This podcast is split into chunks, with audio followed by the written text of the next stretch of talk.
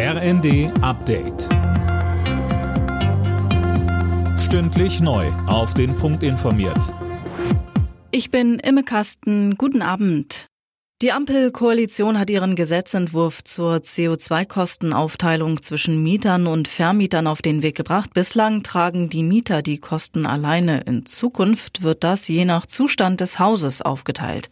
Wirtschaftsminister Habeck sagte. Das Gesetz sieht ein Stufenmodell vor, und zwar von schlecht sanierten Wohnungen, wo die Vermieter einen höheren Kostenanteil tragen müssen, zu sanierten Wohnungen, wo der Kostenanteil für die Vermieter dann der Null geht, sodass es einen echten Anreiz für die Vermieter gibt, die Wohnungen zu sanieren.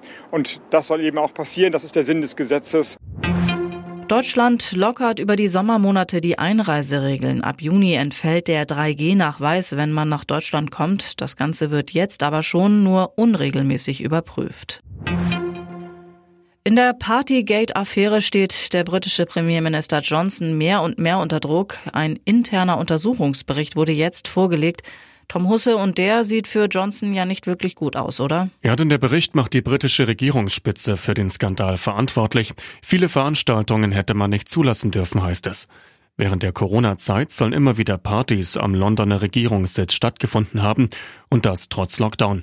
Johnson hat bereits auf den Untersuchungsbericht reagiert und betont, dass er die volle Verantwortung für die Partys übernimmt. Einen Rücktritt schloss er aber erneut aus. An den Zapfsäulen müssen Autofahrer immer noch viel zu viel bezahlen. Das kritisiert der ADAC.